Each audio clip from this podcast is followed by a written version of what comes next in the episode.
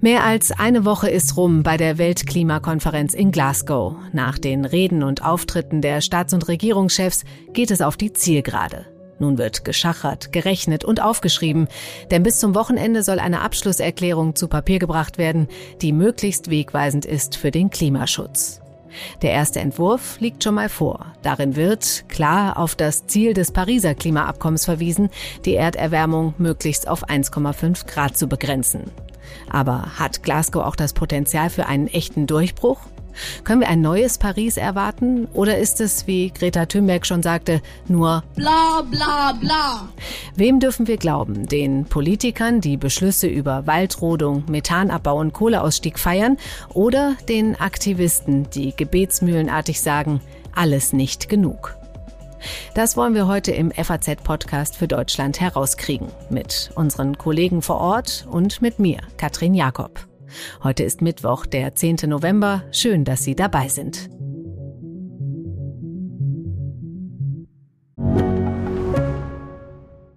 Ich bin Dr. Robin John, Allgemeinarzt in Schönebeck. Das ist 15 Kilometer von Magdeburg entfernt und trotzdem zu weit, um hier Nachwuchs zu finden. Immer mehr Praxen im Salzlandkreis bleiben unbesetzt und Patienten haben lange Wege und noch längere Wartezeiten. Das muss sich ändern. Die besondere Nähe der niedergelassenen Haus- und Fachärzte ist in Gefahr.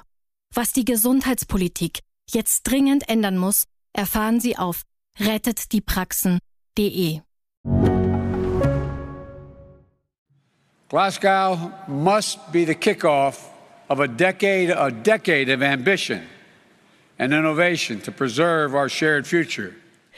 Es geht um unsere Zukunft. Das hat US-Präsident Joe Biden letzte Woche klargestellt. Wir fassen noch einmal kurz zusammen, was in Glasgow bisher passiert ist. Mit seiner Rede reiht sich Biden neben anderen Staats- und Regierungschefs ein, die zu Beginn der Weltklimakonferenz erst einmal mächtig Alarm gemacht haben. Gastgeber Boris Johnson fand sogar noch einfachere Worte. It's coal, cars, cash and trees. Coal, cars, cash and trees. Das Ende der Kohle, die Elektromobilität, Finanzhilfen und der Schutz der Wälder. Diese vier Themen seien die wichtigsten bei der Bekämpfung der Klimakrise. Hier müssen endlich Erfolge erzielt werden.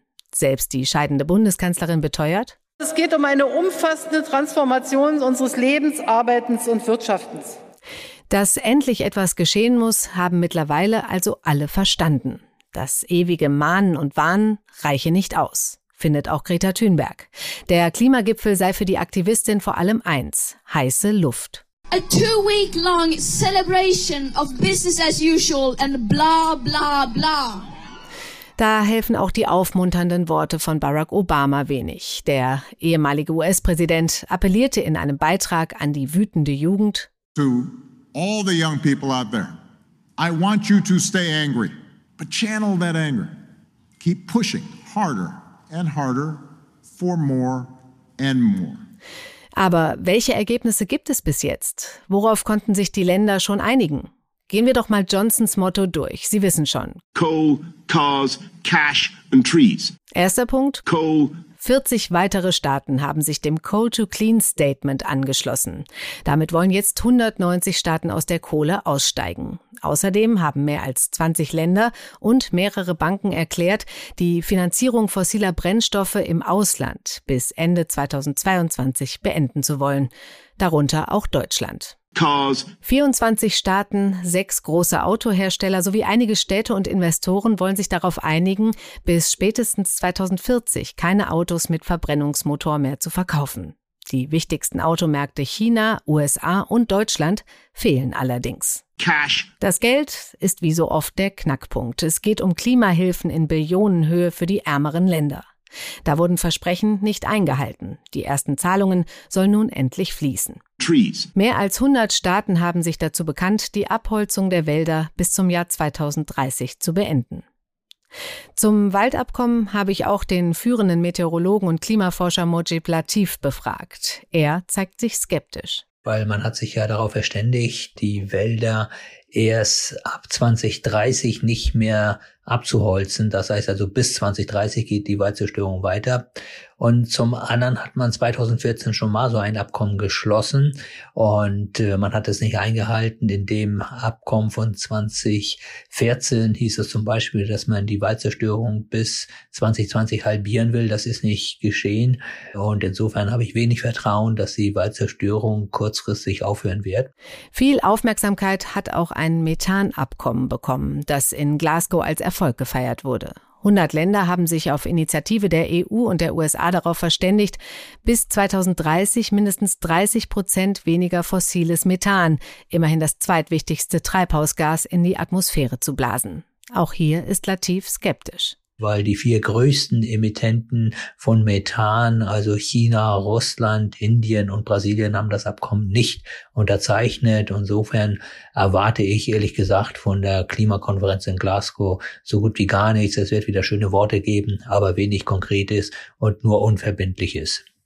Okay, das klingt jetzt nach einer ziemlich düsteren Zwischenbilanz. Das sehen aber nicht alle so. Wie realistisch und erfolgsversprechend sind denn die weiteren Abkommen? Darüber spreche ich später noch ausführlich mit meinem Kollegen Christian Geinitz. Zunächst einmal schalten wir aber direkt nach Glasgow. Dort spreche ich jetzt mit meinem Kollegen Timo Steppert. Den kennen Sie ja bereits aus dem Podcast. Er ist als Politikredakteur auf dem Klimagipfel unterwegs. Hallo Timo. Hallo Katrin, hey. Sag mal, wie ist denn die Stimmung da vor Ort? Nimm uns mal ein bisschen mit. Ja, ich glaube, ich nehme euch am besten einfach mal morgens mit, wenn man dann nämlich in den Süden von Glasgow fahren muss, wo die meisten Straßen schon gesperrt sind. Für die Teilnehmer der Konferenz, das ist die größte Klimakonferenz aller Zeiten, bedeutet das in erster Linie, dass man morgens sehr lange anstehen muss. Schon in der letzten Woche gab es da großen Ärger. Da wurde nicht zwischen NGOs und den Staaten unterschieden und alle mussten vor diesem Gelände, das ist der Scottish Event Campus, mussten hier warten. Das ist so ein bisschen wie, äh, als wenn 30.000 Leute morgens versuchen, in ein Flug Flugzeug zu steigen. Alle müssen als erstes irgendwie ihr Impfzertifikat vorzeigen. Jeden Tag muss man sich neu testen lassen. Alle müssen aber auch äh, durch verschiedene Schranken und dann wird nochmal alles gescannt. Dann kommt man weiter und wird immer weiter geschleust in dieses Gebäude rein. Eigentlich ist das ein relativ kleines Gelände. Also Glasgow ist ja auch keine große Stadt. Aber man hat hier ganz viel mit äh, irgendwelchen so Zeltkonstruktionen gemacht und mhm. ähm, sind einfach ziemlich weite Strecken. Dadurch zieht sich das. Was ich vor allen Dingen sehe, ist eine Veränderung, dass man diesmal viel, viel mehr Klimaaktivisten sieht in Glasgow. In Madrid waren das einige und die hatten auch sicherlich, waren auch sicherlich wahrnehmbar, aber inzwischen ist es so, dass da ein buntes Gewirr ist und ganz viele junge Leute auch hier sind, auch von ähm, deutschen Fridays for Future Gruppen, aber auch aus Afrika und aus insgesamt vielen Ländern der Welt, die hierher gekommen sind und sich erhoffen, dass hier gute Ergebnisse bei rumkommen. Du bist jetzt seit Sonntag da. Gab es für dich da irgendwie Momente, wo du sagst, das war für dich besonders beeindruckend? Also sicherlich für viele Teilnehmer war bestimmt die Rede von Barack Obama beeindruckend, der auch den jungen Leuten zugerufen hat, dass sie durchaus wütend sein sollen und dass sie ihre Wut auch bewahren sollen, aber dass sie daraus eben was, auch dass sie channel your anger, hat er gesagt. Also macht aus eurer Wut was, äh, nutzt sie, setzt sie ein. Das war sicherlich ein ähm, spannender Moment. Ansonsten finde ich tatsächlich, ist das Eindrucksvolle, auch einfach mit 25.000 Leuten hier wieder auf so einem Gelände zu sein, nachdem man so lange im Homeoffice war und eigentlich gleich so in diesen Großveranstaltungen war. Alle Leute halten sich auch nicht alle Leute hier unbedingt an die Maskenpflicht. Es gibt auch das muss man sagen, das geht eben damit einher. Offenbar auch einzelne Corona-Fälle, wie sich heute herausgestellt hat, aber das ist noch so eher ähm, Gerücht, mhm. äh, auch unter Verhandlern. Und das ist natürlich das, was eigentlich die britische Präsidentschaft unbedingt verhindern wollte. Also trotz Pandemie diese Klimakonferenz stattfinden zu lassen. Deswegen werden die Teilnehmer auch ermuntert, so viel wie möglich von zu Hause aus ähm, zu, arbeiten. Man kann nämlich die meisten Dinge auch per Livestream verfolgen. Hm, okay. Jetzt kommen wir doch mal zu dem, äh, zu dem Inhaltlichen. Jetzt sind es noch drei Tage. Äh, an welchem Stand sind wir denn jetzt? Genau, wir haben in der vergangenen Nacht die britische Präsidentschaft einen Entwurf des Abschlussdokuments erarbeitet, zusammen mit den Unterhändlern und ähm, das heute Morgen früh, kurz nach sechs, an die ähm, Staaten verschickt. Hm, dieses Dokument enthält verschiedene Teile und um das ein bisschen einzuordnen, habe ich hier in Glasgow mit dem Klimaökonom des ähm, Instituts für Umweltforschung in Leipzig, Raimund Schwarze, gesprochen. Vielleicht können wir uns das ja gemeinsam anhören. Herr Schwarze, was ist denn Ihr Eindruck zum jetzigen Zeitpunkt? Wir haben das Abschlussdokument. Da ist ein erster Entwurf, der liegt vor. Was geht daraus hervor? Was ist der Impuls, der für die letzten Tage der Klimakonferenz kommt? Ja, der Impuls, der davon ausgeht, ist vor allem Beschleunigung in einer Gruppe von Willigen. Ich nenne das immer Klimaclub in Anlehnung an den Nobelpreisträger Nordhaus. Der hat das nämlich immer so genannt. Die Willigen tun sich zusammen, machen Druck und erzeugen einen Prozess, der auch nur noch von den Willigen getragen wird. Nächstes Jahr sollen sie wieder berichten und genauso ein Trommelfeuerwerk von Ankündigungen äh, bereithalten, wie es dieses Jahr war. Damit einhergeht dann zum Beispiel, dass diese ganzen Abkommen, die wir in der vergangenen Woche gesehen haben, alle schon in die nationalen Beiträge eingerechnet werden sollen und im kommenden Jahr vorgestellt werden. Wird damit der UN-Prozess, den es bisher gab, den wir über 20 Jahre lang eingeübt haben, ausgehöhlt? In gewisser Weise ja. Nun war der ja nicht so richtig überzeugend, das muss man sagen. Er hat ja äh, immer nur Schneckentempo was vorangebracht. Hier soll jetzt schnell was vorangebracht werden. Trotzdem erwarte ich auch starke Widerstände von denen, die an dem Prozess gewöhnt sind, die sich damit arrangiert haben, äh, gegen einen solchen beschleunigten Prozess über Kopftexte äh, und die Handlungs- oder die Trommelfeuerwerke von den Willigen, das voranzubringen. Bis zuletzt ist noch unklar, ob das so durchkommt. Woran könnten denn die Verhandlungen zum Beispiel um Artikel 6 und das Regelbuch, das ist ja ganz entscheidend, also dass das Pariser Abkommen von 2015 mit Leben gefüllt wird, woran könnten die jetzt noch scheitern? Wo ist der Stand? Nun, das Regelwerk ist auf einem relativ guten Weg, wie ich geschrieben habe. Die Positionen der Länder konvergieren stark. Es geht jetzt eigentlich nur noch um eine Frage, nämlich wie vermeidet man beim, vor allen Dingen bei dem neuen Sustainable Development Mechanism, äh, die Doppelzählung. Technisches Detail kann man sicher lösen. Die Lösungen sind überschaubar, die Texte werden immer sauberer, so dass ich da eigentlich jetzt keine Mine mehr erwarte bis Freitag. Woran könnte es sonst scheitern? Ich äh, sehe in diesen Verhandlungen große Unzufriedenheit und auch Enttäuschung, vor allen Dingen der Entwicklungsländer über die Bereitstellung von Klimafinanzierung. Ähm, es ist nie ausgeschlossen, dass äh, so eine Enttäuschung dazu führt, dass man auch bestimmte Verhandlungsstränge quasi nimmt, um sie dann zu benutzen, also den ganzen Prozess in die Geiselhaft, um mehr Klimafinanz zu, Finanz zu bekommen äh, könnte Artikel 6 in Geiselhaft genommen werden, obwohl er eigentlich positiv entscheidungsfähig ist. Denn aus diesem Papier, was jetzt heute veröffentlicht wurde, sehen wir auch, dass bei dem Thema Schäden und Verluste, also dass die Industriestaaten für das aufkommen, was sie mit dem Klimawandel an Schäden in den Entwicklungsländern ausgelöst haben, dass da keine substanziellen Fortschritte zu verzeichnen sind. Das ist definitiv der schwächste Bereich in diesem Kopfdokument. Äh, und zwar der rote Bereich möchte ich sogar nennen. Gerade die Forderung bei Verlusten und Schäden jetzt zu einem Strang der Klimafinanzierung zu kommen, was viele Industrieländer ja lange kategorisch ausgeschlossen haben. Das ist jetzt der Punkt, an dem die Entwicklungsländer Nachforderungen stellen. Insofern ist exakt der Bereich der zentral, die zentrale Schwäche des gerade vorgelegten Dokuments. Es sind kaum Zusagen drin. Die, die Länder werden aufgefordert, sozusagen aus eigener Kraft und nach eigenem Bedürfnis das dazu sich zu verpflichten. Es gibt keinen Mechanismus dafür. Und äh, wie geht's jetzt für dich weiter und äh, wie geht's die nächsten Tage weiter? Was erwarten wir da? Die nächsten Tage erwarten uns sicherlich einfach noch harte Verhandlungen. Das sind die Umweltminister in erster Linie, die da zusammenkommen und darüber sprechen ähm, müssen. Der ähm, britische Umweltminister, der die Verhandlungen leitet, Alok Sharma, hat gesagt, er will am Freitag um 18 Uhr fertig sein da haben schon einige Verhandler und auch irgendwie Beobachter gesagt, die schon länger bei Klimakonferenzen sind, mh, hm, ob das aber realistisch ist. Das heißt, in den kommenden Tagen geht es in erster Linie darum, wie ambitioniert ähm, werden äh, die Regelungen sein. Und davon hängt wiederum auch ab, ob das 1,5 Grad Ziel überhaupt eingehalten werden kann, das ja besonders wichtig ist in der Klimapolitik. Was für ein Gefühl hast du? Wird dieser Gipfel wie all die anderen nach Paris so ein bisschen in Vergessenheit geraten oder ist da was anders diesmal? Ich glaube, dass dieser Gipfel ähm, durchaus in Erinnerung bleiben wird, weil man gesehen hat, dass die britische Präsidentschaft schon einen anderen Stil der Führung dadurch gesetzt hat.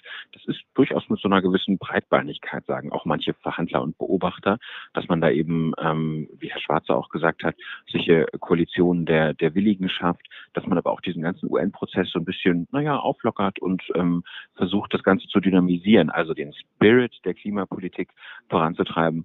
Und das sorgt sicherlich auch für Ärger bei manchen, aber ich glaube, wenn Sie mit dem Abschlussdokument damit durchkommen, also dass tatsächlich in Zukunft, wie Herr Schwarze auch gesagt hat, die Staats- und Regierungschefs zu Beginn jedes Gipfels, jedes Klimagipfels dabei sein werden, dann hat der Gipfel von Glasgow auf jeden Fall schon mal was verändert, weil es zeigt, wenn jedes Mal die Staats- und Regierungschefs dabei sind, so wie es sonst immer nur in Paris war, dann ähm, hat das Klima tatsächlich die Bedeutung, ähm, die es auch wirklich haben muss. Wunderbar, Timo. Vielen Dank und äh, noch alles Gute für die nächsten Tage. Dankeschön. Die Verhandlungen laufen also auf Hochtouren, aber einiges ist auch schon beschlossen worden. In der letzten Woche wurden Abkommen zwischen verschiedenen Ländern unterzeichnet, die von den Teilnehmern als Erfolg gefeiert wurden. Zusammen mit unserem Klima- und Energieexperten aus der Wirtschaftsredaktion Christian Geinitz gehe ich die verschiedenen Beschlüsse jetzt einmal durch. Da haben wir zunächst das Thema Kohle. Die britischen Gastgeber wollen das Ende der Kohle einläuten. In Glasgow haben sich weitere Staaten dem sogenannten Coal to Clean Statement angeschlossen. Damit haben jetzt 190 Staaten, Regionen und Organisationen zugesagt, aus der Kohle auszusteigen. Außerdem haben mehr als 20 Länder und mehrere Banken erklärt, die Finanzierung fossiler Brennstoffe im Ausland bis Ende 2022 beenden zu wollen. Was taugen diese Pläne? Ja, die sind schon sehr wichtig, diese Pläne, insbesondere auch die Frage der äh, Finanzierung im Ausland.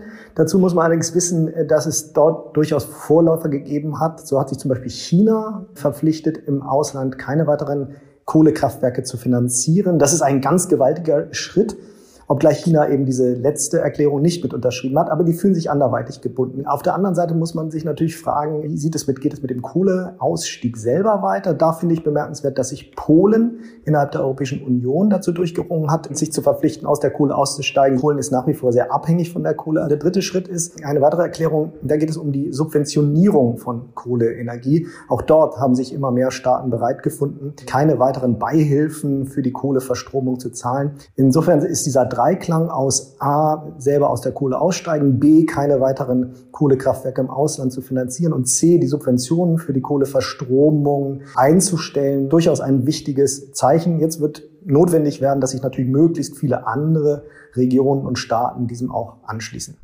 Welche Rolle spielt da Deutschland? Naja, Deutschland hat ein Kohleausstiegsgesetz. Das sagt, Deutschland steigt bis 2038 aus der Kohleverstromung aus. Und es ist ja so, dass die sich formierende Ampelkoalition das jetzt vorziehen will, nämlich genau auf dieses auch in Glasgow vereinbarte Stichjahr 2030. Es gibt Berechnungen, die sagen, und dazu sollen sich die Staaten auch verpflichten, dass die Industrieländer bis 2030 aus der Kohleverstromung aussteigen und alle anderen, also die Schwellen- und Entwicklungsländer bis 2040. Deutschland kann das mit der jetzigen Gesetzgebung nicht erfüllen. Denn gerade in diesen Tagen, wenn die Verhandlungen zur Koalition Fahrt aufnehmen, wird sich natürlich äh, etwas ändern. Deutschland tut sich etwas schwer, erstens, weil es wie gesagt im Gesetz steht, aber zweitens geht es ja nicht nur um die Verstromung, sondern es geht auch um die notwendigen Strukturanpassungen in den Kohleregionen. Man kann ja nicht einfach die Kohleverstromung einstellen und die Braunkohleförderung einstellen und die Region dann alleine lassen.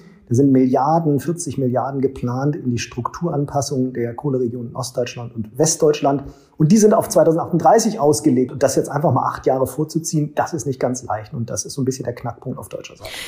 Kommen wir zum zweiten Punkt, zu den Wäldern. Mehr als 100 Staaten haben sich in Glasgow dazu bekannt, die Entwaldung bis zum Jahr 2030 beenden zu wollen. Ein Durchbruch oder viel zu spät, wie viele sagen? Ja, bei dieser Frage muss man sagen, es gibt schon ein früheres Abkommen, das in ganz ähnliche Richtung gezielt hat und das, an das sich bisher keiner so richtig gehalten hat. Die Absichtserklärung ist natürlich wirklich wichtig, da wir wissen, dass das die grüne Lunge ist. Und wenn Sie auf den Amazonas schauen in Glasgow, da laufen interessante Filmchen, wo man so im Zeitraffer sieht, wie der Amazonas von oben entwaldet wird. Und das aufzuhalten ist natürlich extrem wichtig. Insofern ist auch wichtig, dass tatsächlich Länder wie Brasilien, aber auch Kongo zum Beispiel, Indonesien und Russland, wo es große Entwaldungsprobleme gibt, dieses Abkommen unterschrieben haben. Aber hier, wie immer, gilt, Papier ist geduldig. Entscheidend wird sein, der Lackmustest wird sein für diese Dinge, halten sich denn auch die Staaten dran? Und da gibt es gerade bei diesem Entwaldungsthema keine gute Vergangenheit, was das anbelangt.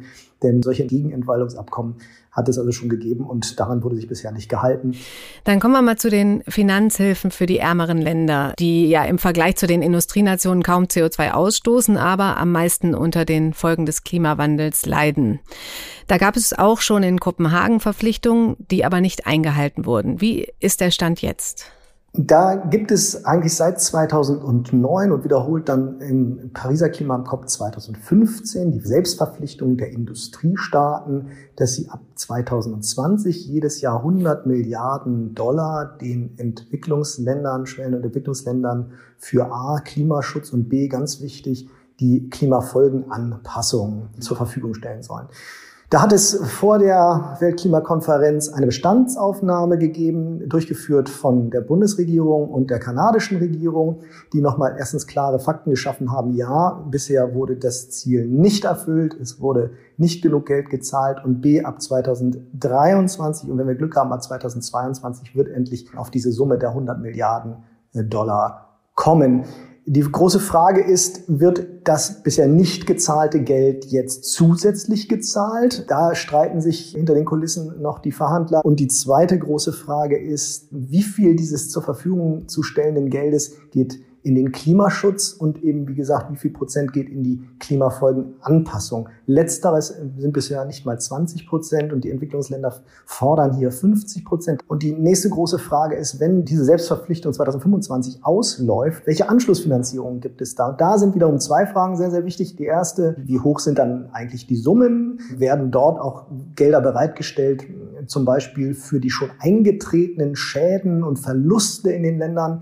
Und die zweite große Frage ist, bleibt es eigentlich bei den Industrieländern, die sich dort nur beteiligen, oder müsste man nicht auch große Schwellenländer wie China, die ja auch reich sind, nicht nur reich an CO2-Ausstoß, sondern auch monetär reich sind, mit ins Boot holen, um auch Verantwortung für den Klimaschutz in den Staaten des Südens zu übernehmen. Da wird man sicher weiterkommen oder hoffentlich weiterkommen, aber abschließend zu klären sein wird das nicht. Und gerade bei der Frage, wie finanziert man eigentlich Verluste und Schäden in den Entwicklungsländern, hoffen jetzt alle auf den nächsten Gipfel, der vermutlich äh, oder sicher in Afrika stattfinden wird. Hm. Es gab ja auch da Bewegungen beim privaten Sektor, dass 450 der größten Banken, Vermögensverwalter und Versicherer zugesagt haben, ihr Kapital zunehmend klimaneutral einzusetzen. Ist das ein, ein großer Schritt? Das ist ein vehementer Schritt. Also wenn das wirklich kommt, ist das wirklich eines der zentralen Ergebnisse, würde ich sagen. Denn was bedeutet das? 100 Milliarden Dollar jährlich, die die Staaten für die Entwicklungsländer bereitstellen sollen. Das ist wahnsinnig viel Geld. Aber diese 450 von Ihnen genannten Vermögensverwalter verwalten ein Vermögen von 130 Billionen Dollar. Das heißt 130.000 Milliarden Dollar und äh, haben sich jetzt, äh, wie Sie richtig sagen, bereit erklärt, das äh, für den Klimaschutz äh, einzusetzen. Wenn das so käme, dass also die Privatwirtschaft, dass Anleger diese Massen an Geld zur Verfügung stellen, dann macht das natürlich einen Riesenunterschied. Also der Hebel von der öffentlichen Finanzierung und der öffentlichen Rahmensetzung, um Sicherheit für Investoren zu schaffen, zu dem dann einzusetzenden privaten Geld ist enorm und kann dem Klimaschutz sicher nur gut tun. Hm, was heißt das denn, wenn die das klimaneutral einsetzen wollen? Also äh, was muss ich mir darunter vorstellen? Naja, da geht es zum Beispiel um die Frage, große Vermögen, nehmen Sie mal Privatvermögen, äh, Family Offices und dergleichen, aber auch institutionelle Anleger, also Rentenfonds und dergleichen, die suchen dann nach klimaverträglichen Anlagen. Die sagen, wir vertrauen dir, lieber Bank oder lieber Vermögensverwaltung, das Geld nur an, wenn ihr uns garantiert, dass dieses Geld zum Beispiel nicht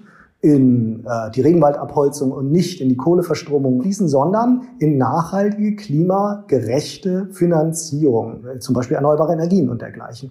Also auch da übrigens wieder die, der Hinweis, da ist äh, die Anpassungsfinanzierung sehr, sehr viel schwieriger, denn Anleger wollen Renditen sehen. Mit äh, erneuerbaren Energien kann man auch Gewinne erwirtschaften. Schwierig wird es natürlich, wenn Sie Dämme bauen oder was nötig ist, um die Klimafolgen einzudämmen. Da sind die Rückflüsse sehr viel geringer und deswegen ist das Interesse gerade für private Finanzierung sehr, sehr viel geringer. Hm. Besonders gefeiert wurde in Glasgow das Methanabkommen. 100 Länder haben sich auf Initiative der EU und der USA darauf verständigt, bis 2030 mindestens 30 Prozent weniger fossiles Methan in die Atmosphäre zu blasen. Ein Meilenstein hieß es da in Glasgow, aber ist es das wirklich? Das kann es werden. Kommissionspräsidentin Ursula von der Leyen hat davon gesprochen, dass das niedrig hängende Früchte seien, die man pflücken könne. Methan kommt vor allem aus zweierlei Quellen. Die Verdauung der Rinder setzt sehr viel Methan tatsächlich frei. Und da müsste man sozusagen einschränkend darauf hinweisen, dass weniger Fleisch gegessen wird. Das ist schwer durchsetzbar in vielen Gegenden der Welt. Aber eine andere wichtige Quelle für Methan ist Erdgas. Denn Erdgas besteht hauptsächlich aus Methan. Und insofern ist Erdgas dann doppelt schädlich, wenn es einerseits verbrannt wird und dabei CO2 freigesetzt wird und andererseits, wenn das Erdgas entweicht aus den Leitungen. Und das passiert, man glaubt es kaum, in wirklich großem Ausmaße. Und diese Selbstverpflichtung setzt jetzt voraus, dass diese Leckagen in den großen Erdgasleitungen zum Beispiel relativ schnell zu stopfen sein müssen, um dann entsprechend diese Effekte, die Sie genannt haben, zu erzielen. Und letzte Nacht gab es einen Beschluss in Sachen Autos. 24 Staaten, sechs große Autohersteller und einige Städte und Investoren wollen sich darauf einigen, bis spätestens 2040 keine Autos mit Verbrennungsmotoren mehr zu verkaufen. In führenden Märkten sollen spätestens 2035 nur noch emissionsfreie Autos und Vans verkauft werden. Ist das wirklich auch ein, Durchbruch? Deutschland fehlt da bisher und von den deutschen Autobauern macht nur Mercedes mit. Ich habe gerade hier neben mir liegen tatsächlich diese Erklärung. Nicht nur Deutschland fehlt da, sondern es fehlen eigentlich bis auf Großbritannien und der Türkei alle großen Autoherstellernationen. Warum ist Deutschland nicht dabei? Das liegt daran, dass wir ja eine alte, noch amtierende Bundesregierung haben und eine neue, die sich gerade formiert. Die alte Bundesregierung ist der Ansicht, dass auch synthetische Kraftstoffe in Verbrennungsmotoren entsprechende Umwelteffekte zeitigen können und es deshalb verfrüht wäre, den äh, Verbrennungsmotor an sich AD zu sagen.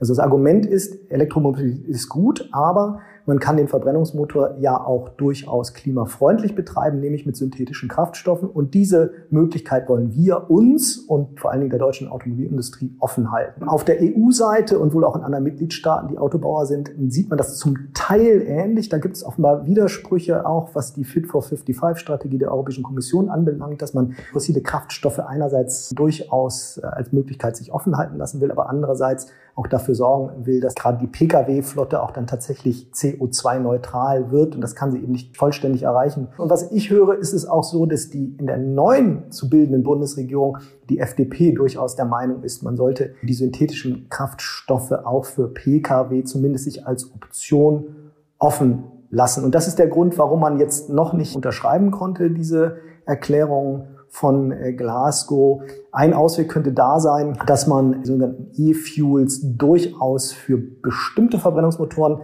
weiterhin einsetzen könnte. Denken Sie zum Beispiel an Flugzeuge oder Schiffe oder vielleicht auch den Schwerlastverkehr wo man nicht so einfach auf Elektromobilität umsteigen kann. Aber beim Personenwagen, den klassischen, den wir so kennen, dann doch nur die Brennstoffzelle bzw. den Elektroantrieb. Herr Geinitz, kommen wir einmal zu einem Resümee. Hat Glasgow das Potenzial, sich einzureihen in Kyoto und Paris, wovon man ja eigentlich äh, maßgeblich hört? Die anderen Klimakonferenzen sind ja in der Öffentlichkeit ziemlich in Vergessenheit geraten.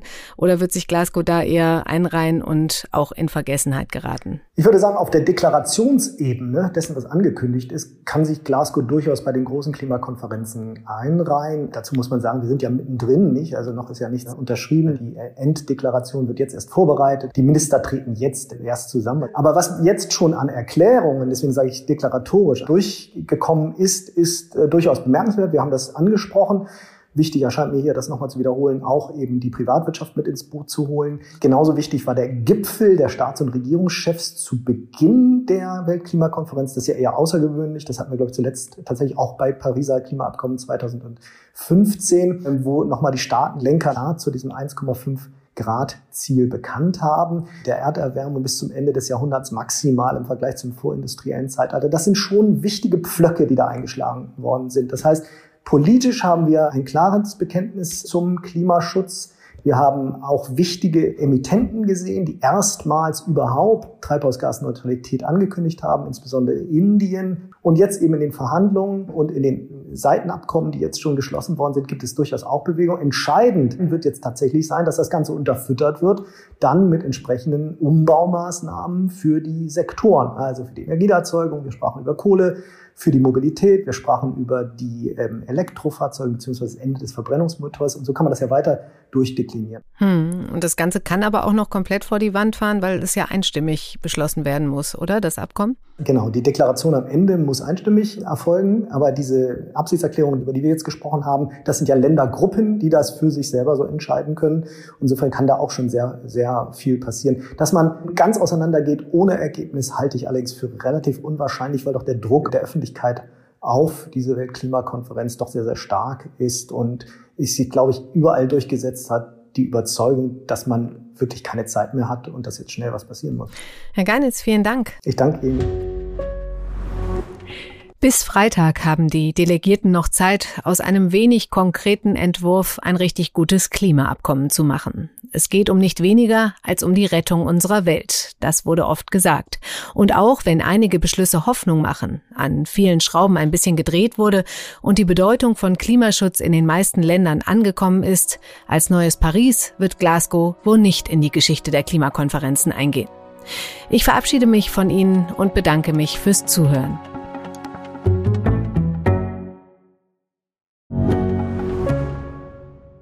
Mein Name ist Dr. Tillmann Rümenapf, niedergelassener Kinder- und Jugendarzt hier im Ennepe-Ruhr-Kreis. Die Einführung der Telematik sehe ich durchaus als Chance, aber aktuell fällt das System oft aus und es gibt viel zu wenig technischen Support. Dafür geht eine Menge Zeit drauf, in der ich die Kinder nicht genügend betreuen kann. Das muss sich ändern. Die besondere Nähe der niedergelassenen Haus- und Fachärzte ist in Gefahr. Was die Gesundheitspolitik jetzt dringend ändern muss, erfahren Sie auf rettetdiepraxen.de. you.